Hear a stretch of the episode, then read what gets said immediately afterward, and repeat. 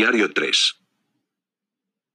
Este fue un curso muy valioso ya que vimos muchísimas cosas muy interesantes y útiles para la vida diaria y para el trabajo. Las mentes del futuro que son, la mente disciplinada, la sintética, la mente creativa, la mente respetuosa y la mente ética. El razonamiento del hemisferio derecho y lo intuitivo, soñador o creativo del derecho. El pensamiento creativo, la ciencia económica de la empresa y el concepto de innovación, las tres Is, innovación, invención e inversión. Economía de creatividad, tipos de creatividad y la organización creativa, tendencias de vida como el uso y consumo, innovación en las organizaciones. Las fases del proceso de innovación tecnológica con implicación de I de marketing como son el proyecto, sus características y clasificación, seguido de esto el estudio de viabilidad, que en después les platicaré, la iniciación, la ejecución, la evaluación del resultado y la transferencia, ahora sí, la estructura del estudio de viabilidad de un proyecto, como su alcance, el análisis de la situación, definición de requisitos, determinación de enfoque, la evaluación de la viabilidad y la viabilidad de un proyecto, los procesos de innovación empresarial que se clasifican en innovación tecnológica, innovación en métodos y sistemas e innovación mercado-producto. La tecnológica, reduce costos y mejora la calidad.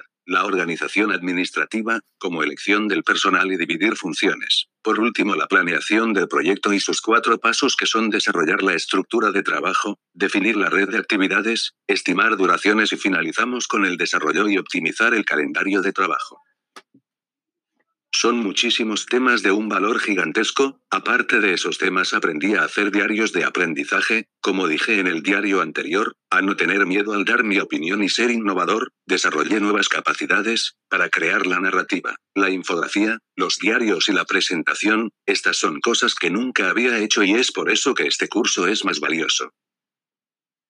En cuanto a los problemas como en otras ocasiones, pórtico, ya que por tiempos, no puedo dedicarle el tiempo que requieren las lecturas, cuando trato de regresar a ellas, me saca del libro y debo empezar el proceso de nuevo, otro es el tiempo, ya que nunca pude estar en un aula virtual, ya que a esa hora siempre estaba trabajando y solo veía las grabaciones, por lo cual no podía solucionar mis dudas al instante y el tiempo máximo de este diario creo que esos fueron mis únicos problemas